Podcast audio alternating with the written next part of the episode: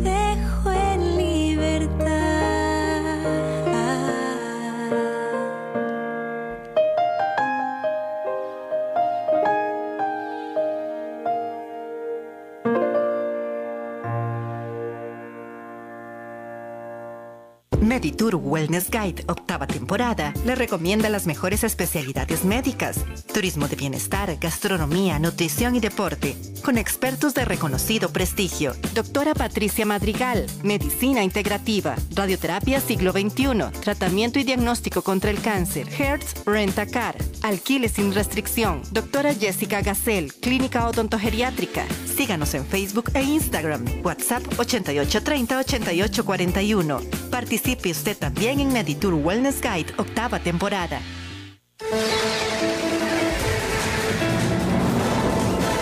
Infórmate de la actualidad del país y el mundo con nosotros. Todos los días, desde las 6 de la mañana, iniciamos con el noticiero matutino y luego seguimos con informativos de la hora hasta las 6 de la tarde. Aquí vos te informás rápido y con profundidad. Somos Noticias CRC 89.1 Radio.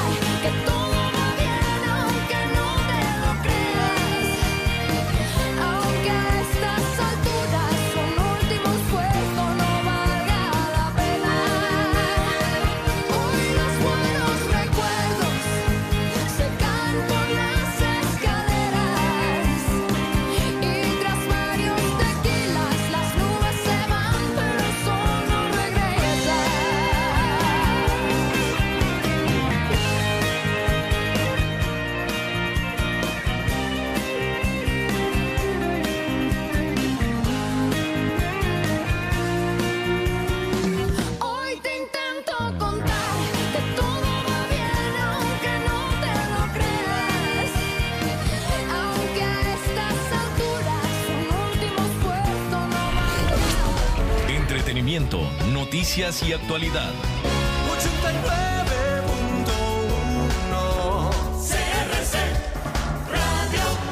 89.1 CRC 89.1 Radio y Cadena Radial Costarricense no se hacen responsables por las opiniones emitidas en este programa.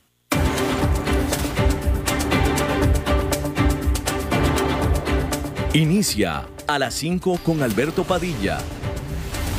Un programa diseñado con el objetivo de llevarte diariamente un tema de actualidad, acompañado siempre de reconocidos editorialistas, de lunes a viernes a las 5 de la tarde por CRC 89.1 Radio, a las 5 con Alberto Padilla.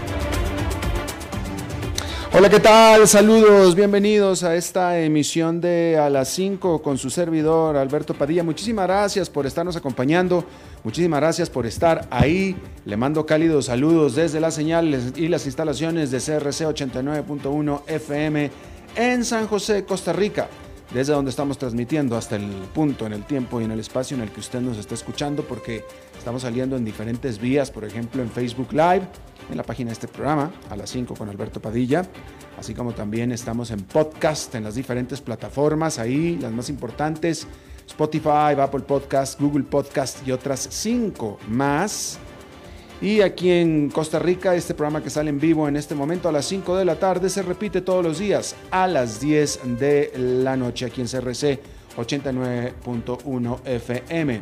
En esta ocasión, controlando los incontrolables, al otro lado de los cristales, Don Norman y la producción general de este programa desde Bogotá, Colombia, a cargo del señor Mauricio Sandoval.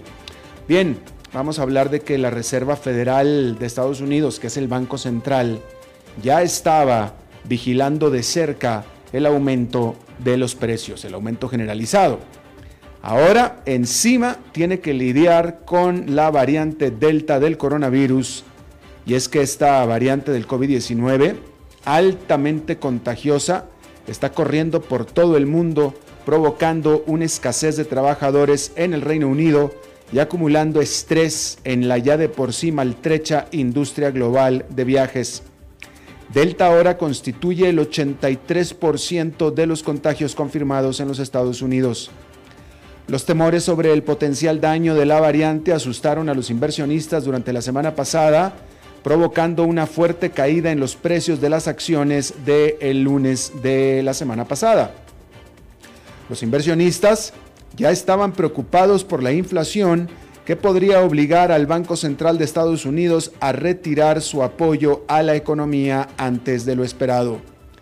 Este miércoles vamos a escuchar las preocupaciones sobre Delta y vamos a ver si estas, las preocupaciones, se han infiltrado en el Comité de Mercados Abiertos de la Reserva Federal.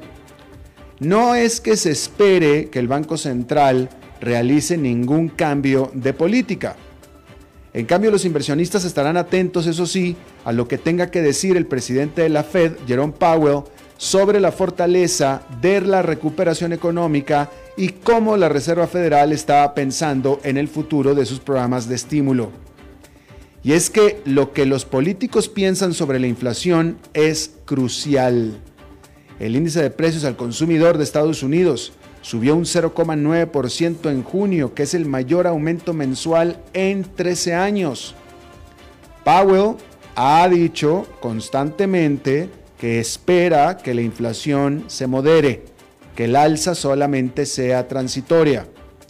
Pero la presión sobre el Banco Central está creciendo y algunos economistas argumentan que la Fed debería comenzar a reducir sus compras de bonos a finales de este año en preparación para los aumentos de las tasas de interés que ayudarían a controlar los aumentos de precios.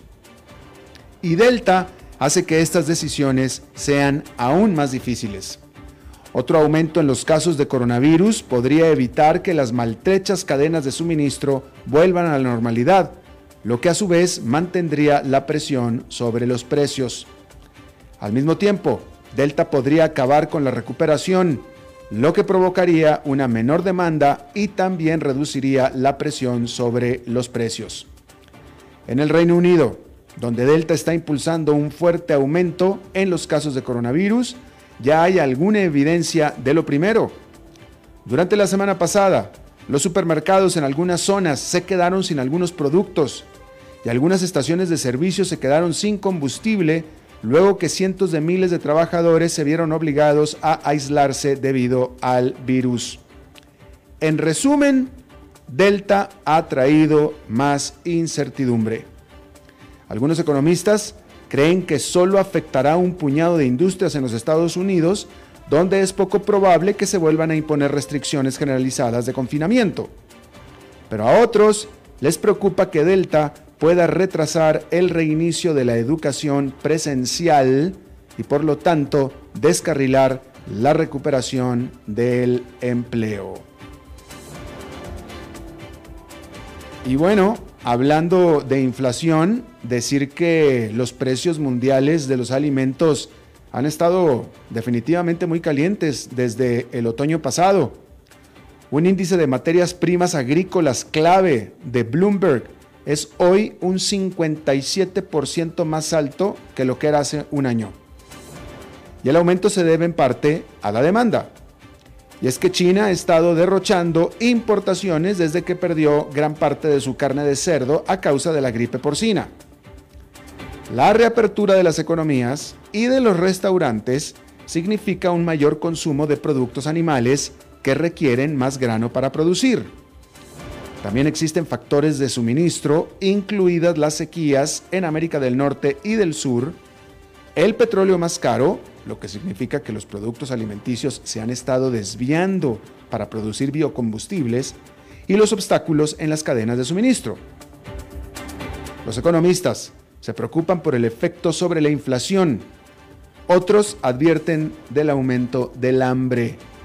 Afortunadamente, es probable que algunas presiones disminuyan efectivamente pronto. Las previsiones de cosecha en los países productores clave parecen buenas. Las despensas de China se están llenando de nuevo. Mientras tanto, los gigantes comerciantes de materias primas que abastecen, almacenan y envían productos alimenticios a todo el mundo están teniendo muy buenos tiempos. ADM y Bunch, dos de las más grandes del mundo, informarán ganancias durante esta semana y los analistas esperan muy buenas noticias. Bueno, y ante esto, Quizá usted no lo note, pero muy probablemente hay menos cereal en la caja que usted está comprando en el supermercado. Lo mismo que bocadillos más pequeños, tamaños más pequeños de bocadillos. Y menos helado en el recipiente que acaba de comprar usted. Y en realidad, está usted pagando el mismo precio o incluso más en estos días por los artículos de uso diario que están en su refrigerador y en su alacena. Mientras que al mismo tiempo, por supuesto, que nota que estos se vacían más rápidamente. ¿Cuál es la razón? Bueno, pues una táctica contractiva de la industria alimenticia que puede ser conocida como menos por más, implementada por marcas de productos de consumo y tiendas de abarrotes en todo el mundo. Este fenómeno de darle menos producto por su dinero que paga ha estado sucediendo durante décadas en la industria, pero generalmente se vuelve más común cuando los costos de las empresas aumentan, justo como está sucediendo hoy. Cuando los costos aumentan, los fabricantes de bienes de consumo buscan formas de compensar los aumentos que están pagando por los productos básicos, por el transporte, por la mano de obra. Y dado que sus clientes, es decir, los consumidores, son tremendamente sensibles a un aumento de precios, pero no tanto a una reducción en el peso o el tamaño del producto, pues es mucho más sencillo para una marca colocar en el estante una caja un poco más pequeña o un poco más vacía, reducir la cantidad de papitas o maní en la bolsita, o eliminar algunas hojas de un rollo de papel higiénico, sin generar la rebelión de los consumidores y todo con tal de no tener que propinarle a usted un aumento de precios. Claro que el truco funciona solamente en el corto plazo. Si la inflación continúa más allá, eventualmente el fabricante tendrá efectivamente que darle a usted menos por más. Es decir, reducir la cantidad del producto y aumentar el precio. Bien, pues hay que hablar que el temperamento de los reguladores de Beijing siempre ha representado un riesgo para cualquier inversionista que busca aprovechar el explosivo crecimiento en China, que es la segunda economía más grande del mundo. Pero hacer frente a una represión cada vez más grave contra las empresas privadas se está volviendo aún más complicado. Después de haber humillado a muchas de sus principales empresas de tecnología, incluidas Alibaba y Didi, los funcionarios chinos ahora están centrando su atención en el sector de la educación. Este fin de semana se presentaron nuevas reglas que apuntan a las empresas proveedoras de educación privada que han venido registrando un rápido crecimiento, impidiéndoles obtener ganancias o recaudar fondos en los mercados de valores. El anuncio del Ministerio de Educación de China eliminó miles de millones de dólares del valor de mercado de varias firmas educativas importantes que cotizan en bolsa. El lunes, New Oriental Education and Technology cayó casi un 50% en la jornada de Hong Kong. Combinado con pérdidas similares el viernes, cuando surgieron por primera vez informes de una ofensiva en el sector, la compañía ha perdido aproximadamente 7.700 millones de dólares en valor de mercado. Los mercados asiáticos en general también se vieron afectados en la jornada de lunes. El índice Hang Seng cayó más de 4% para su peor día en más de un año. El Shanghai Composite se desplomó más del 2%. Es tentador para los inversionistas extranjeros ver esto como un problema solo regional. Pero la realidad es que las consecuencias de los últimos movimientos de Beijing son globales. Primero porque New, Oriental Education and Technology también cotiza en Nueva York, en donde sus acciones cayeron 54% el viernes. Tal Education, que cotiza en Nueva York también, se desplomó un 70%, perdiendo más de 9 mil millones de dólares, mientras que Gautu cayó más del 60%, eliminando 1.500 millones de dólares de valor.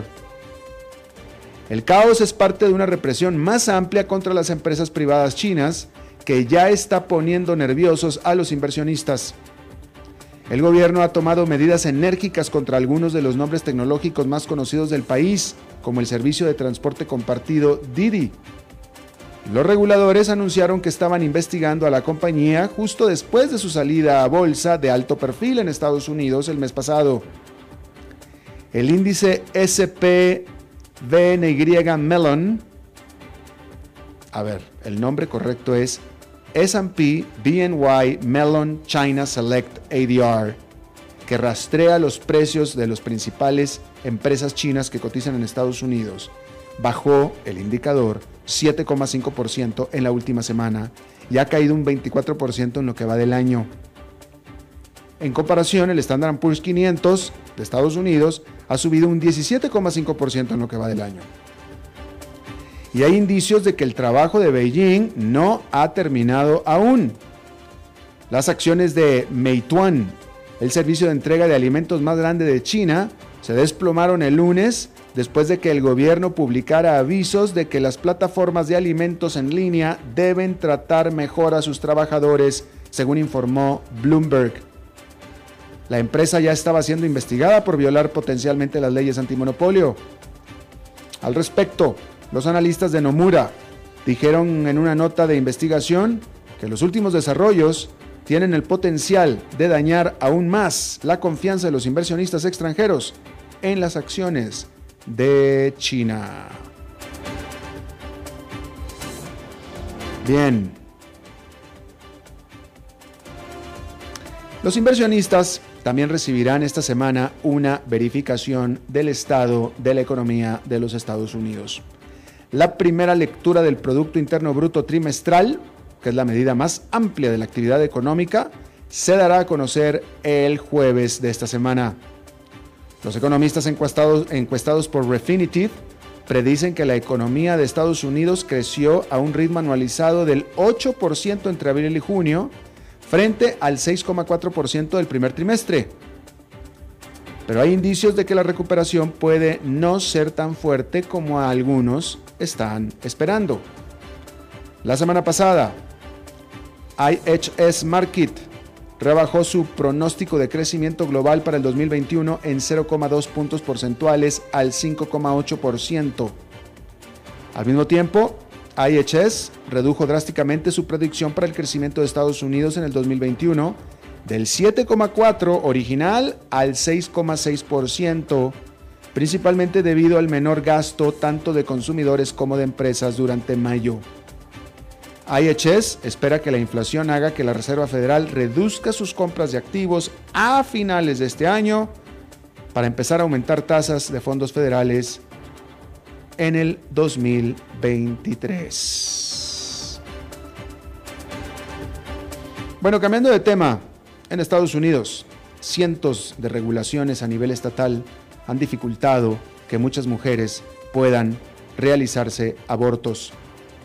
Pero una ley aprobada en Texas este mes podría ser la más dañina hasta ahora.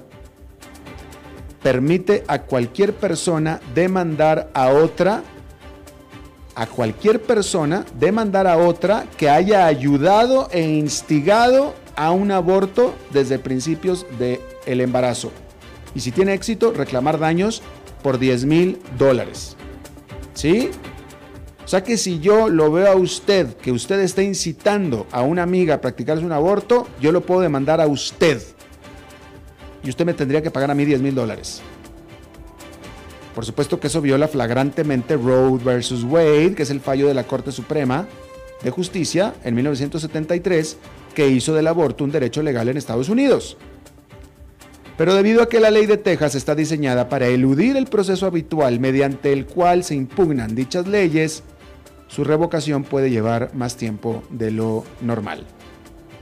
Aún así, los grupos que defienden el derecho al aborto esperan que un tribunal la bloquee antes de que entre en vigor en septiembre.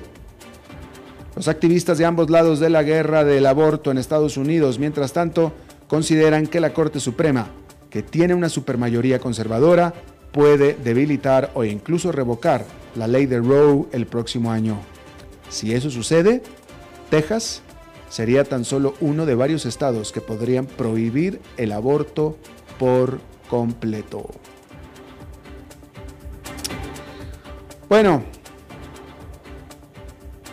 ¿es usted de los que durante la pandemia sintió que a pesar de Zoom, de WhatsApp, etcétera, para mantenerse en contacto con sus seres queridos, simplemente no era lo mismo?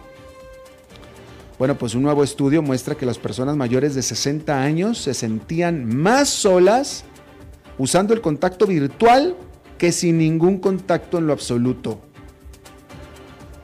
estas personas estaban más deprimidas, más aisladas y se sentían más infelices como resultado directo del uso del contacto virtual, dijo el doctor Yang Hu de la Universidad de Lancaster en el Reino Unido, coautor de este estudio.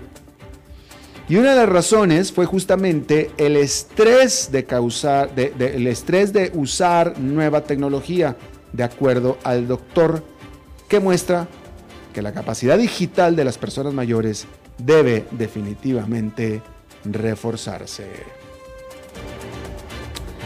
Bueno, Israel este domingo aprobó un plan que calificó de revolucionario e histórico para reducir las emisiones de gases de efecto invernadero en un 85% para mediados de siglo, incluida la huella de carbono del transporte en un enorme 96%. Si bien esos objetivos están establecidos para el 2050 a corto plazo, el país planea reducir las emisiones en un 27% para el 2030. Y en los próximos cinco años, todos los autobuses urbanos nuevos funcionarán con energía limpia en Israel. El primer ministro Naftali Bennett asegura que el plan, que también incluye una reducción del 85% de las emisiones del sector eléctrico, coloca a Israel a la vanguardia de la lucha contra el cambio climático. Sin embargo, los críticos dicen que debería haber más incentivos económicos para el cambio. Bueno, ¿por qué una estación de televisión de Corea del Sur tuvo que disculparse públicamente? Porque una cosa que de por sí es rara, pero ok, una cosa es representar a Italia con una imagen de pizza o a México con una imagen de tacos. Una cosa es eso, que de hecho así se representó. Pero representar a Ucrania con Chernóbil y a Haití con disturbios callejeros, ¿en serio?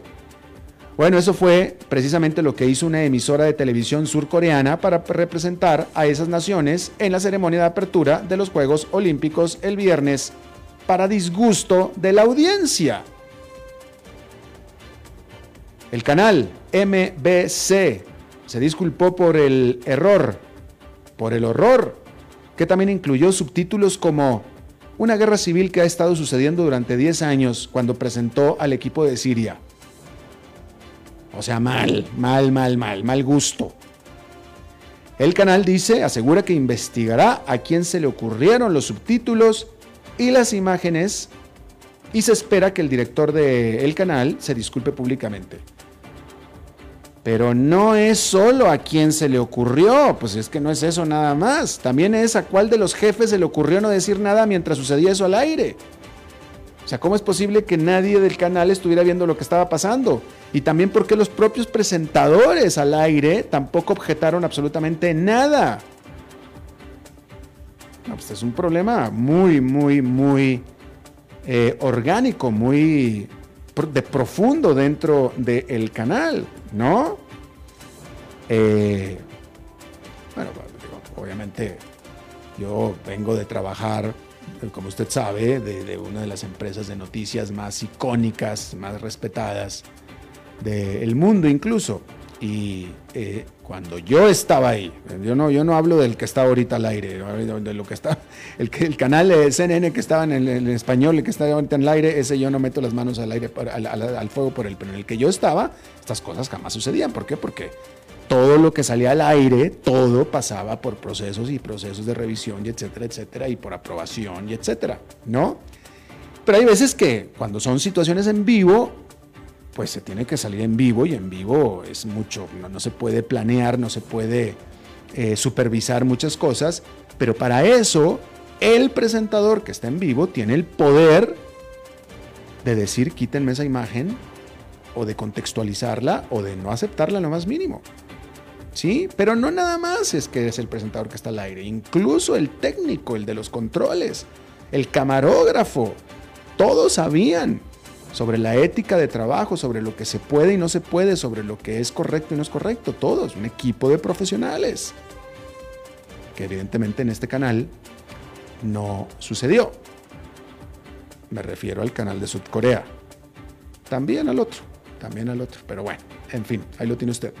Bueno, déjeme le digo que eh, este, este fin de semana, el sábado concretamente, al presidente de México, Andrés Manuel López Obrador, en un acto bastante inusual, porque es bastante inusual. O sea, Simón Bolívar en México no tuvo absolutamente nada que ver, no tuvo ninguna influencia. ¿No? no, tuvo nada. Simón Bolívar nunca estuvo en México. Eh, o sea, Simón Bolívar no tuvo nada que ver en México, lo más mínimo. Entonces no se le celebra, no se le nada. Pero en una eh, reunión de apertura de la, una reunión de la OEA, con dignatarios de toda América Latina, pues a, Andrés Manuel López, Obrador se le, se le ocurrió hacerle un homenaje a Simón Bolívar. Y en este homenaje habló, bueno, criticó, empezó a criticar, este, criticó a Estados Unidos, criticó a la OEA dijo, eh, criticó y denunció y condenó la influencia histórica de Estados Unidos sobre América Latina. Y sin embargo, hizo la excepción con un país y dijo que solamente hay un solo país de toda América Latina que no ha recibido y que se ha defendido y que se ha escudado de la influencia de Estados Unidos. Y ese país es Cuba. Y entonces empezó a hablar bien de Cuba. Antes de eso, por supuesto, me parece a mí que fue un insulto intrínseco al resto de los países de América Latina. Digo la verdad. En el momento en el que dijo todos están influidos, o sea, como si fuera una cosa mala, excepto Cuba, pues entonces ahí ya desgració a todos los países menos a Cuba. ¿No? Este. Digo, como si Guatemala o Bolivia o Colombia o Argentina hayan perdido demasiada identidad por cualquier relación que hayan tenido con Estados Unidos. El propio México, por favor. Pero bueno, en fin.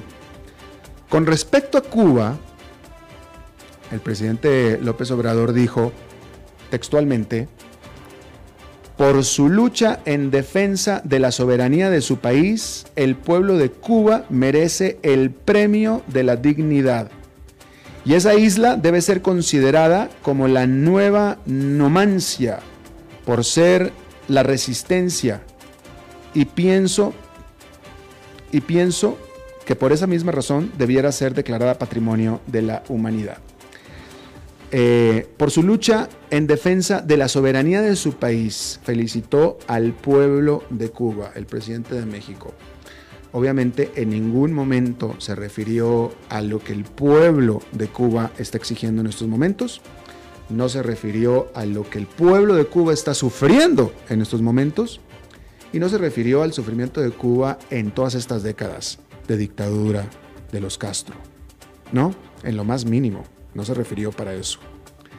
Eh, condenó el bloqueo, que le llama el bloqueo, que en realidad es un embargo, de Estados Unidos, y tanto está sufriendo Cuba que México, Andrés Manuel López Obrador, está mandando a Cuba dos buques de la Armada de México con ayuda humanitaria a Cuba. Que si hubiera tal bloqueo, esos buques no pudieran salir hacia Cuba. ¿Está usted de acuerdo? Hello. O sea, si, si tanto bloqueo hay, ¿cómo es posible que México sí pueda mandar dos buques con ayuda? ¿No? Pero, vaya, si eso, si el, si el, si el aislarse de Estados Unidos y, defenderse de la influencia de Estados Unidos y, de, y si guardar la soberanía significa lo que es Cuba hoy, Gracias a Dios que no hicimos eso en el resto de América Latina. Gracias a Dios. Porque yo prefiero 48 mil millones de veces las plantas maquiladoras y las plantas manufactureras que hay en Honduras y que hay en Guatemala y que hay incluso en El Salvador que lo que no hay en Cuba. Y discúlpeme, Cuba tiene que importar el 70% de los alimentos que consume. El 70%. ¿Y de quién cree usted que los importa? De Estados Unidos, increíblemente, de Estados Unidos. En segundo lugar, en primer lugar es Brasil, pero casi igual, misma cantidad. Discúlpeme, mi idea de soberanía, mi idea de soberanía es un país que produce sus propios alimentos en todo caso. En todo caso. Mi idea de soberanía es un país que produce alimentos y encima los exporta. Esa es en todo caso mi idea de soberanía. Y no lo que es Cuba. ¿De qué sirve estos conceptos de soberanía y dignidad y, etcétera, etcétera, si la gente no tiene que comer? Si la gente no tiene mayor esperanza para sus hijos de poder que tengan mucho más eh, capacidad de prosperidad económica y social que sus padres. ¿De qué sirve? ¿De qué sirve? ¿De qué, ¿De qué sirve? Si Cuba fuera lo que Andrés Manuel López Obrador dice que es, la gente estaría emigrando hacia Cuba y no hacia Estados Unidos. en este discurso más que trasnochado, más que trasnochado, en pleno siglo XXI y todavía con esas pendejadas, literalmente. En fin. Eh, por cierto, vamos a seguir hablando de Cuba en nuestra entrevista de hoy. Vamos a hacer una pausa y regresamos con eso. A las 5 con Alberto Padilla, por CRC 89.1 Radio. Dijo Salvador Dalí. Un gran vino requiere un loco para hacerlo crecer un hombre sabio para velar por él, un poeta lúcido para elaborarlo y un amante que lo entienda. Bodegas y viñedos La Iride, vinos argentinos de la región de Mendoza. Colecciongourmet.com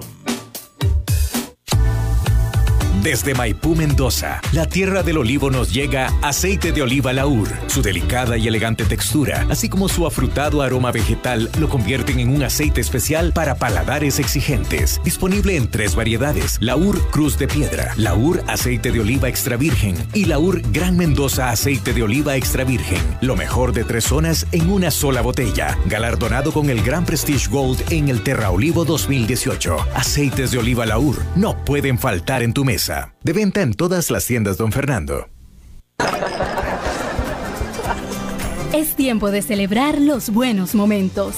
De disfrutar con los tuyos, con quienes te hacen reír. Es tiempo de celebrar lo que te mereces con aquellos que compartís la experiencia de vivir. Porque siempre tendremos a alguien con quien celebrar.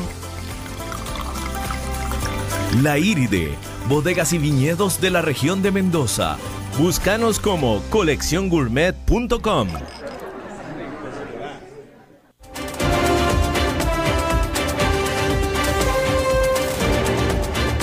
Seguimos escuchando a las 5 con Alberto Padilla.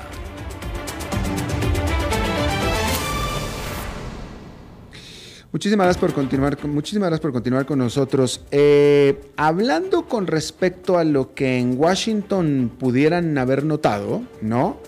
Durante eh, la presidencia de Donald Trump, un presidente que eh, notablemente ignoró a América Latina durante sus cuatro años en el poder, nunca fue a América Latina, nunca fue a, México, por ejemplo, no como presidente, fue como, como candidato, pero no como presidente. Pero tampoco América Latina parecía como que daba mucho de qué hablar durante los cuatro años de Donald Trump, ¿no? Yo creo que si acaso el país que más o menos daba la nota ahí de repente era Venezuela, ¿no? Pero si usted se fija, en estos últimos meses, Venezuela ha estado como que de perfil bajo y el resto de América Latina se ha estado incendiando con un asesinato presidencial en Haití, con Daniel Ortega en Nicaragua encarcelando a diestra y siniestra a todo el que diga no me cae bien Daniel Ortega y quiero correr contra él, eh, las protestas en Colombia, etcétera, etcétera, etcétera. Vamos a hablar con un super insider de lo que sucede en la capital de Estados Unidos, David Lewis de Manchester Trade, a quien me da mucho gusto saludar. Hace tiempo que no platicamos con él. David, ¿cómo estás?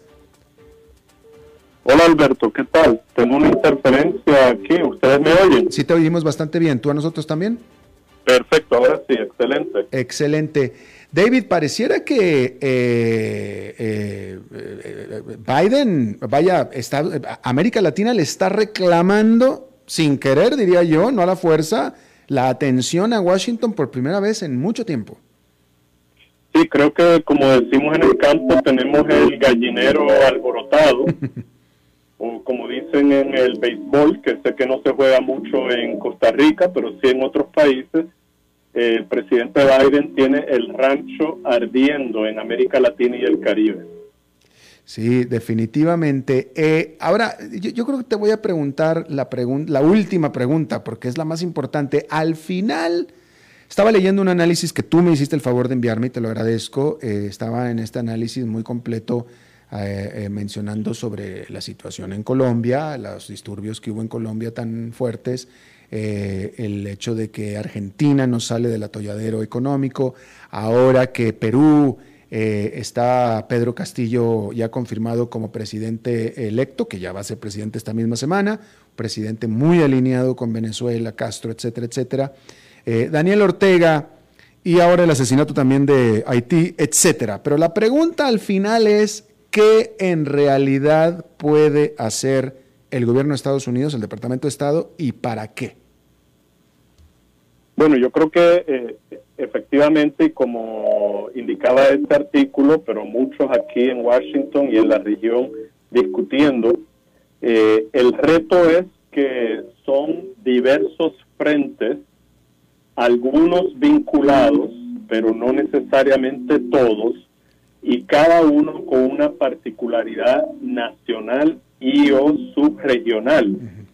Entonces no es lo mismo el problema de autoritarismo de Daniel Ortega en Nicaragua que la situación, aunque es muy parecida con el régimen dictatorial de Maduro en Venezuela o el de Díaz Canel en Cuba, y luego entonces ver lo que está sucediendo en Centroamérica con la migración y unos gobiernos eh, pro izquierda como el de eh, Andrés, Andrés López Obrador en México o el nuevo en Argentina o ahora Perú que se una al grupo, etcétera. Entonces creo que son varios frentes diversos y hay un reto en la administración de atención a cada uno de esos retos dentro de un marco que creo desde el periodo de Obama, cuando comenzamos un cambio eh, muy radical para mí en la relación de Estados Unidos con América Latina y el mundo, donde se indicó que ahora todos éramos iguales. Y entonces lo que fue la política de Estados Unidos desde los 50 de disuasión y de contención, como que ya no existe y entonces los muchachitos, cuando la maestra no está en el salón de clase, hacen lo que todos los muchachitos hacen, que es divertirse, no seguir las reglas y hacer lo que quieran, para bien o para mal. Y esto creo que es importante que nos cubre el espectro ideológico político, Alberto, desde la izquierda hasta la derecha y el centro. Y ese es el reto que enfrenta la administración ahora. Estamos cargando con décadas de unos cambios para los cuales verdaderamente nunca nos preparamos. Claro. ¿No te parece fascinante cómo eh, con todo lo que a Donald Trump le tildaban de derechista y a Joe Biden y su gobierno de izquierdista, cómo Andrés López Obrador, que es izquierdista, se llevaba mucho mejor y tenía mucho más eh, eh, cosas que ver con Trump y es, más es mucho más antagónico con Biden. Bueno, eso porque al final los países no tienen ni aliados ni enemigos, lo que tienen son intereses. Mm. Y el interés de México y el interés de Estados Unidos, por encima de todo lo demás, era y debe ser el control fronterizo y la estabilidad migratoria.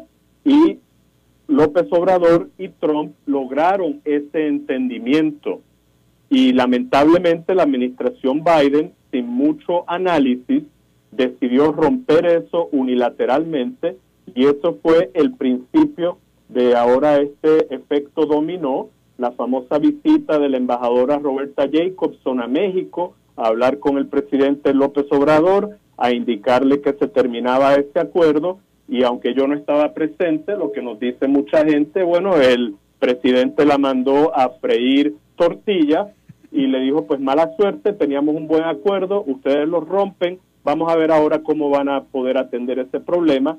Y al regresar a Washington, la embajadora, muy profesional y de carrera, decidió que mejor renunciaba a cargar con ese muerto que le, entregó el presidente Biden. Y como decimos en buen inglés de Shakespeare, it's all been downhill since. ¿Y, qué resultado, cómo fue con la reunión de la presidenta Harris, que estuvo ahí hace un mes? Bueno, y luego vino la vicepresidenta, fue a México y el, presidente Obrador le indicó nuevamente, o sea, si no tiene nada que ofrecerme, no tenemos nada que hablar.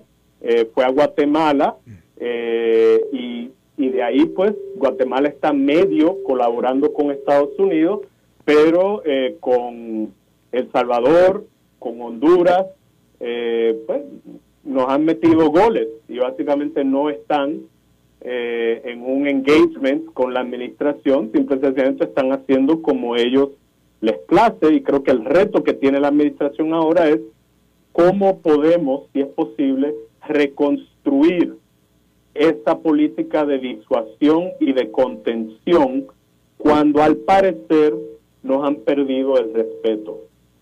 Así es. Eh, David, con respecto a Cuba, lo primero que está haciendo Cuba con estas eh, manifestaciones callejeras de los cubanos en la isla pidiendo libertad, etcétera, la primera reacción, naturalmente, porque era, pues, no, podía ser otra manera, es culpar a Estados Unidos diciendo que Estados Unidos ah, tiene que ver con esto. Eh, tú que estás en Washington, ¿tú nos puedes indicar si los hay? ¿Cuáles son las vías, las maneras, las influencias en que Estados Unidos está incitando a esas manifestaciones en Cuba? Eh, bueno, mira, yo, yo, yo conozco el movimiento San Isidro desde 2018. Eh, creo que en ese periodo, eh, con excepción de los que estudian y se fijan mucho en Cuba, verdaderamente no era un tema de atención en la política de Estados Unidos hacia Cuba.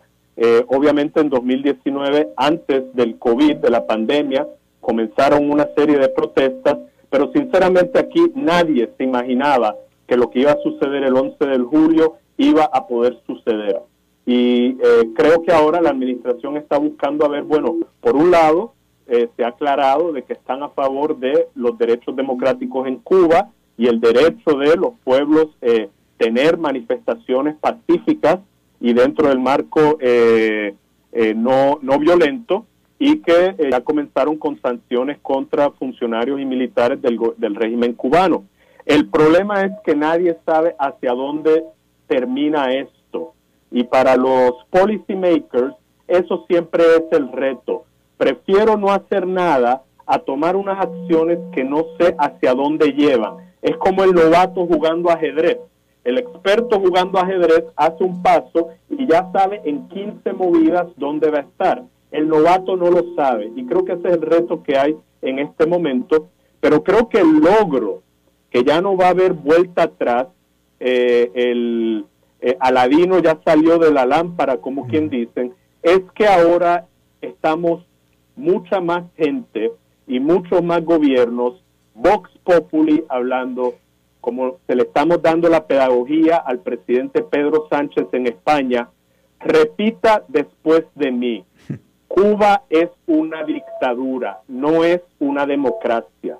Y yo creo que eso es un gran logro y va a poner en muchos aprietos a muchos países en América Latina y el Caribe, inclusive el del señor López Obrador en México. Claro.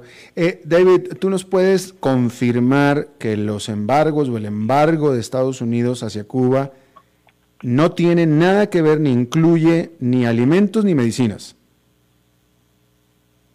Eh, bueno, no. Eh, en, este momento se permite eh, comer, eh, comercio de alimentos y medicinas aprobados. O sea, lo que fue la liberalización bajo Obama, donde no había que tener permisos siempre, volvió al status quo pre-Obama. Eh, y lo mismo con las remesas y todo. O sea, eso ahora tiene su régimen de control, pero se puede enviar. Lo que pasa es que, te imaginas, las cantidades han caído muchísimo comparado a lo que fue el periodo durante el presidente Obama. Pero eso quiere decir entonces que estos embargos o condiciones de Estados Unidos han tenido que ver con la escasez de alimentos y medicinas en Cuba? Bueno, no, creo que lo que ha pasado es que en Cuba eh, tuvimos un boom durante la liberalización del embargo en el periodo de Obama, sobre todo en viajes y remesas y el crecimiento del turismo. Mm. Eso creó una nueva economía de turismo en Cuba con un boom de efectivo en la calle, mm. que al cerrarse eso durante la administración Trump, eso creó una presión económica a la cual eh, no fue, digamos, peor que el periodo especial cuando cayó la Unión Soviética, pero la gente no se acuerda de eso. La gente lo que se acuerda es que hace tres años eh, anterior, con el presidente Obama, había dólar en la calle y podíamos vivir mejor. Al restringirse todo eso, eso claramente tiene un impacto negativo en las condiciones de, vida e incluso sobre el mismo gobierno, porque tenían, de repente se les cerró una llave de efectivo que tenían anteriormente. Claro, es cierto, es cierto. Eh, David... De hecho, un punto adicional. Sí. El, el gobierno entonces tomó la decisión, por lo tanto, de ya no tener el dólar convertible en la calle y ahora en Cuba todo es el euro o el, el dólar canadiense.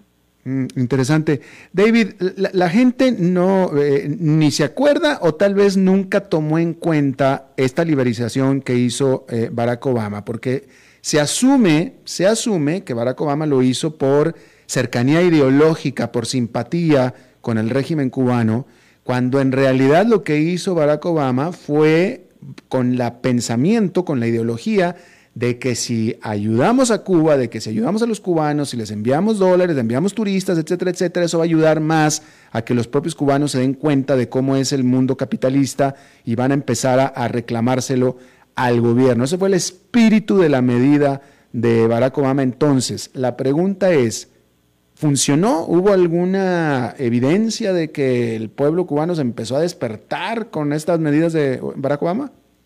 Bueno, creo que eh, sobre todo era un viraje en términos de entender de que si tenemos apertura puede haber un nivel de influencia y también una esperanza de que el gobierno cubano tenga alguna reciprocidad. En la parte del gobierno cubano no hubo la reciprocidad pero en la economía y la sociedad civil cubana sí hubo el resultado de un crecimiento emprendedor, de una apertura en términos de la actividad económica y por ende el diálogo político en Cuba. Todo lo que fue la revolución de la comunicación Internet en Cuba se dio gracias a esa liberalización. ¿Qué sucede? Ahora le estamos diciendo a esa gente, cerramos todo, vuelvan a sus cuevas eh, eh, feudales ¿Y qué dice la gente? No, lo siento mucho, me gustó la buena vida del capitalismo y quiero más. Qué interesante. Entonces, estos son frutos, podemos decir que son frutos de la política de Barack Obama. Todo está vinculado, todo está vinculado, Alberto, y creo que eh, pueden, pueden ser eh, efectos no previstos de mucho de lo que fue la política, porque al final la propia administración Obama quedó un poco sin nada que ofrecerle al Congreso, por ejemplo, cuando el gobierno cubano no dio reciprocidad en nada. Entonces iba a ser muy difícil, e incluso lo ha sido para la administración Biden, convencer al Congreso americano, que tiene mayoría demócrata, inclusive un senador demócrata poderoso como Bob Menéndez, de que sí vale la pena avanzar algo con el régimen cubano, porque lo que dice todo el mundo, bueno, pero lo hicimos ya y nunca dieron alguna reciprocidad a cambio. Y ahora la gente en Cuba ha decidido, yo no voy a esperar a nadie en Washington, yo voy a tomar mi futuro en mis manos y la consigna es tomarse las calles, tomarse todos los espacios públicos y no soltarlos. Claro. Por último, rápidamente, David, eh, en el caso del asesinato del presidente de, de Haití, todo el mundo habla del comando de colombianos, etcétera, etcétera, pero pocos, pocos hablan de que los que organizaron este asunto eran ciudadanos americanos, haitianos americanos viviendo en Estados Unidos. Y, y algunos haitianos en Haití. Y creo que eh, eventualmente todo sale. La forénsica americana y colombiana está trabajando de lleno en esto y lamentablemente la política en Haití eh, ha sido de esta naturaleza eh, bizantina, de muchos grupos de interés y lamentablemente poca estabilidad política. Eh, eventualmente creo que saldrá a relucir lo que ha sido el involucramiento de estos intereses políticos en Haití y en el sur de la Florida, haitianos americanos, y esperemos que entonces se tenga algún nivel de justicia y volvamos al reto que creó todo este problema, que es de tener un gobierno eh, electo legítimamente en Haití. Claro. David Lewis de Manchester Trade, te agradezco muchísimo que hayas, desde, desde Washington, te agradezco, te agradezco que hayas platicado con nosotros, encantado en escucharte de nuevo. Gracias Alberto, aquí tuvimos hoy las marchas pacíficas pro libertad de Cuba frente a la Casa Blanca, así que este movimiento sigue. Y masivas, ¿no es cierto? Sí, sí, y muy pacíficas. Qué bueno, qué bueno. Gracias, David. Gracias por el comentario. Vamos a hacer una pausa y vamos, regresamos rápidamente con Eugenio Díaz. A las 5 con Alberto Padilla, por CRC 89.1 Radio. Dijo Salvador Dalí. Un gran vino requiere un loco para hacerlo crecer, un hombre sabio para velar por él, un poeta lúcido para elaborarlo y un amante que lo entienda. Bodegas y viñedos La Iride Vinos argentinos de la región de Mendoza. Colecciongourmet.com Desde Maipú, Mendoza, la tierra del olivo nos llega aceite de oliva Laur. Su delicada y elegante textura, así como su afrutado aroma vegetal, lo convierten en un aceite especial para paladares exigentes. Disponible en tres variedades: Laur Cruz de Piedra, Laur Aceite de Oliva Extra Virgen y Laur Gran Mendoza Aceite de Oliva Extra Virgen. Lo mejor de tres zonas en una sola botella. Galardonado con el Gran Prestige Gold en el Terra Olivo 2018. Aceites de oliva Laur no pueden faltar en tu mesa. De venta en todas las tiendas, don Fernando. Es tiempo de celebrar los buenos momentos. De disfrutar con los tuyos, con quienes te hacen reír. Es tiempo de celebrar lo que te mereces con aquellos que compartís la experiencia de vivir. Porque siempre tendremos a alguien con quien celebrar.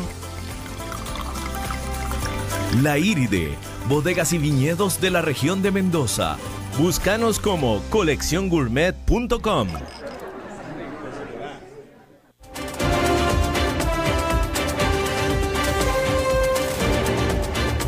Seguimos escuchando a las 5 con Alberto Padilla. Bueno, los lunes es el día de hablar de bienes raíces con Eugenio Díaz. Eugenio. Alberto, ¿cómo te va? Muy bien, buenas gracias. tardes, saludos a ti y a todo nuestro auditorio. Muy contento el día de hoy de día de festejo en el país, estar aquí en el programa. Saludo a todos los guanacastecos. Y el día de hoy, Alberto, les voy a hablar de los puntos clave que deberíamos de considerar antes de comprar una casa. Esto para las personas que tengan interés o estén pensando en adquirir un nuevo inmueble. Les voy a platicar el día de hoy qué deberían de tomar en cuenta. Así es que primero, antes que nada, y lógicamente, el presupuesto y precio que estás dispuesto a pagar. Obviamente el presupuesto es una de las variables más definitorias y descriptivas que van a determinar el tipo de vivienda al que puedes acceder. Así es que es importante calcular el precio de la vivienda, pero también la prima que usted puede tener y cuánto es un cálculo aproximado que le pueda prestar el banco. Eso sería lo primero que usted deberá de revisar. Una vez que tenga eso, entonces podrá definir el segundo punto. ¿Qué tipo de vivienda puede o quiere usted comprar? ¿Una casa o un apartamento? ¿Algo en condominio o una casa independiente? En base a sus ingresos y a lo que puede pagar, usted ya podrá entonces definir este punto. Y luego, muy importante, la ubicación. La, la ubicación en donde está usted dispuesto a vivir.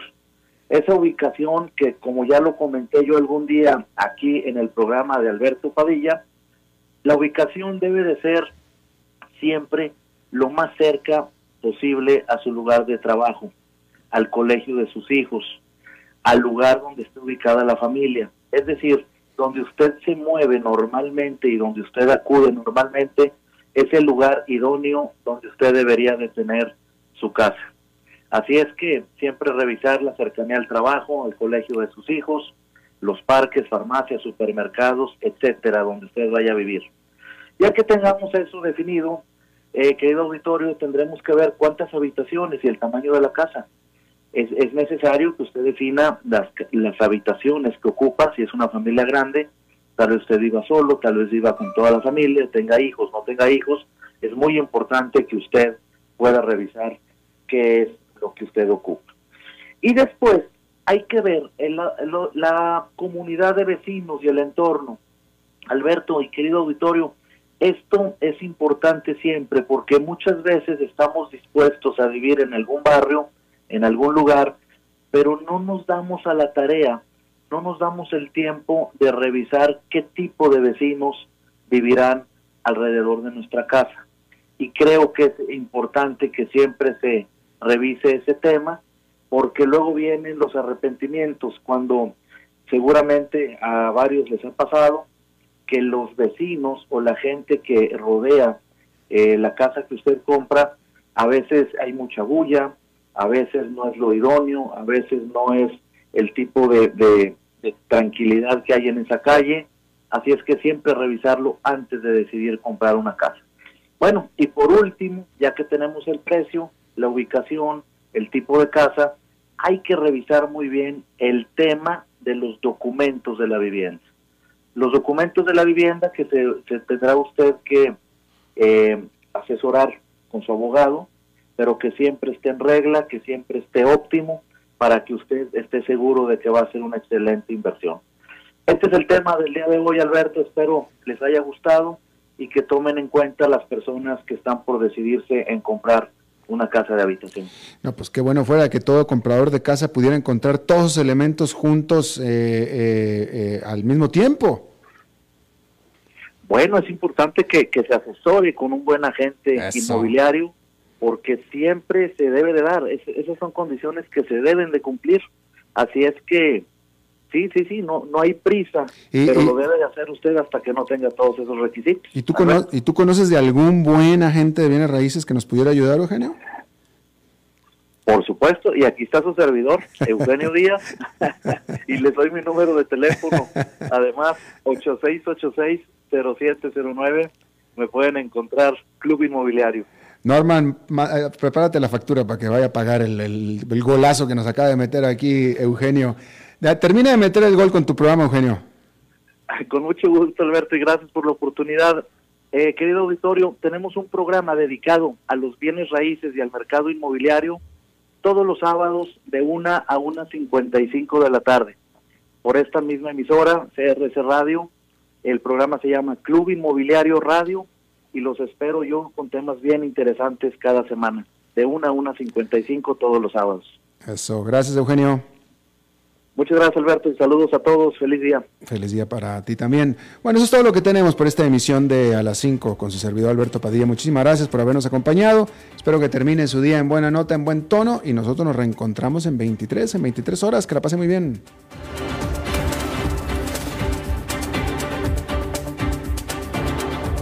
Concluye a las 5 con Alberto Padilla.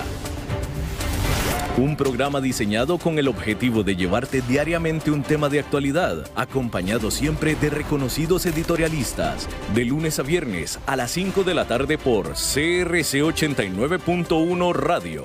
A las 5 con Alberto Padilla.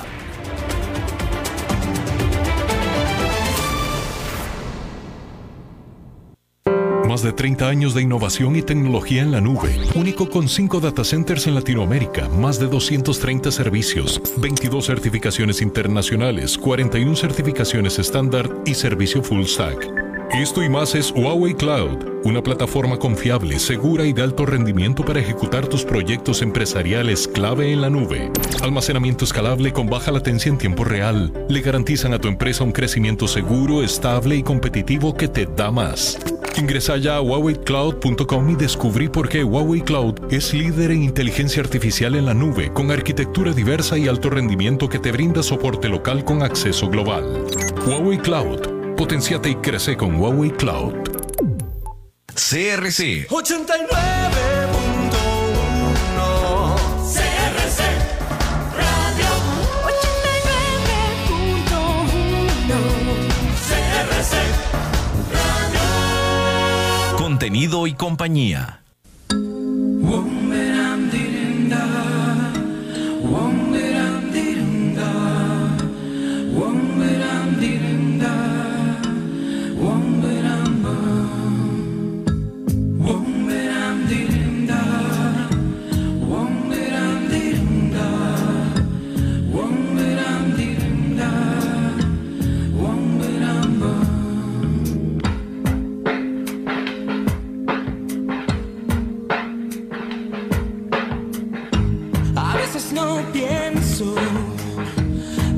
Tan frío y no estoy. A veces me ausento de mis sentimientos y luego sonrío.